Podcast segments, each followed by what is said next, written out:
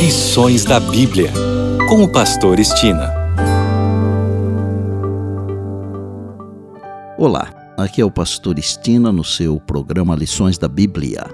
Neste trimestre, de janeiro a março, estamos estudando o tema Administradores Fiéis à Espera do Mestre. O assunto da semana é as alianças de Deus conosco. E o tópico de hoje é a aliança da salvação. Como vimos na introdução, há dois tipos de alianças: unilateral e bilateral. Mandar sol e chuva sobre bons e maus é uma aliança unilateral. Porém, a aliança da salvação é bilateral. Embora Jesus tenha morrido por toda a humanidade, só serão salvos os que aceitam Jesus como Salvador e Senhor. A salvação não é dada a todos, independentemente do que se faça. A crença de que todos serão salvos é chamada de universalismo. Em vez disso, Jesus ensinou claramente que, embora tenha morrido por toda a humanidade, muitos percorrem o caminho espaçoso para a perdição e morte eterna, conforme Mateus 7, versos 13 e 14. Devemos tomar nossa cruz e seguir Jesus.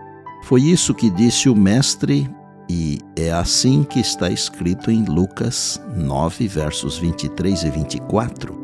Se alguém quer vir após mim, Negue-se a si mesmo e tome cada dia a sua cruz e siga-me. Porque qualquer que quiser salvar a sua vida, perdê-la-á. Mas qualquer que, por amor de mim, perder a sua vida, a salvará. Nossa parte na aliança da salvação é ficar perto de Jesus, ter relacionamento com Ele, comunhão com Ele. Não podemos desanimar a estrada pode ser áspera e a subida escarpada. Pode haver precipícios à direita e à esquerda. Talvez tenhamos que suportar fadiga em nossa jornada. Quando cansados, quando ansiando repouso, poderemos ter que labutar ainda. Talvez tenhamos de combater quando já desfalecidos. Quando desanimados, precisamos ter ainda esperança mas com Cristo como nosso guia, não deixaremos de alcançar o desejado objetivo. Ele próprio trilhou o rude caminho antes de nós e o suavizou para os nossos pés. Esses pensamentos lindos estão no livro Maior Discurso de Cristo, a página 140. O céu foi feito para nós e queremos ter parte nele. Não podemos correr o risco de deixar que qualquer coisa nos separe de Deus e do céu. Nesta vida temos que ser participantes da natureza divina. Irmãos e irmãs, vocês têm apenas uma vida a viver. Nós temos apenas uma vida a viver. E que seja essa uma vida de virtude escondida com Cristo em Deus. Paulo compreendeu a natureza bilateral da aliança da salvação. Sabendo que seria executado em breve, apesar de muitos de seus companheiros o terem abandonado, Paulo confiantemente disse a seu caro amigo Timóteo que havia cumprido sua parte no acordo. Ele disse: Quanto a mim, já estou sendo oferecido por libação, e o tempo da minha partida chegou. Combati o bom combate, completei a carreira, guardei a fé.